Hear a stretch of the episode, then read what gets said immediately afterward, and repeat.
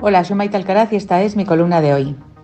Quizás sea mal pensada o no, que diría Rajoy, pero llevo 24 horas preguntándome, tras leer la información de mis compañeros José María Olmo y Agustín Marco en el Confidencial, ¿Qué rayos hacía la mujer de Pedro Sánchez recibiendo a un par de empresarios en busca de pasta, lo lógico en su gremio, en la residencia oficial de los presidentes del Gobierno en plena pandemia?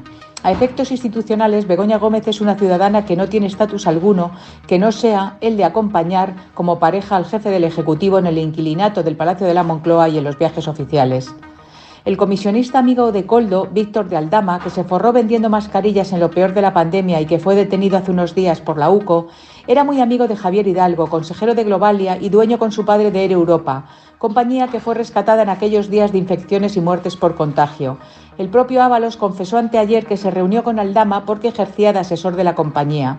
Curiosamente, el dinero público llegó a esa empresa aeronáutica mientras la relación de amistad de Hidalgo con Begoña se consolidaba sobre todo desde que ésta se convirtió en cónyuge de la segunda magistratura del Estado y todo vino rodado.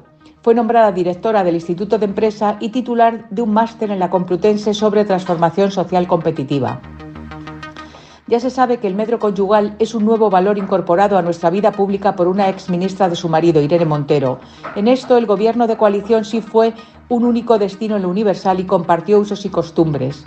Pues bien, el conseguidor del caso Coldo, a la sazón presidente del Zamora Club de Fútbol, fue introducido en Moncloa por el amigo de Begoña, Javier.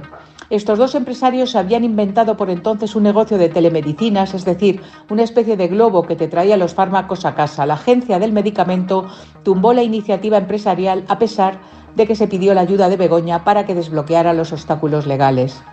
De Begoña Gómez, que no se pierde ni una manifestación feminista y menos la del 8 de marzo de 2020 cuando ya la COVID mataba y su marido lo sabía, sabemos poco. Se deja ver en algunos araos de campanillas y expectación internacional acompañando a su esposo, asiste a los desfiles de sus modistos preferidos y acompaña a Sánchez en algunos viajes oficiales donde hace shopping eh, con buenas marcas. Desde aquí, nada ilegal. Es más, la comunicación de Moncloa habla siempre de ella como una persona muy discreta, pero no responde a esa propaganda, sobre todo si se le compara con la mujer de Mariano Rajoy. Ella sí fue una mujer que jamás buscó los focos y predicó con su ejemplaridad. La pareja de Pedro le ha acompañado en varios deslices protocolarios en los que ambos han buscado ser tratados como jefes de Estado en desdoro de nuestros reyes.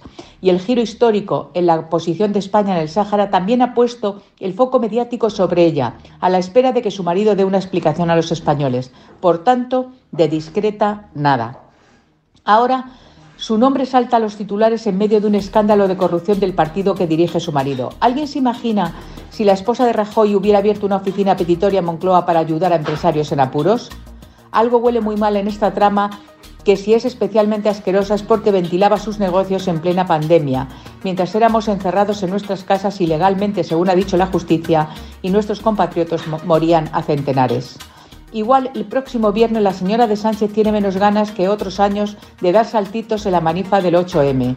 ¿Quién nos iba a decir que el caso Coldo con Francina Armengol también de coprotagonista ha derivado en una expresión francesa de Alejandro Dumas, padre muy poco feminista, cherchen la femme?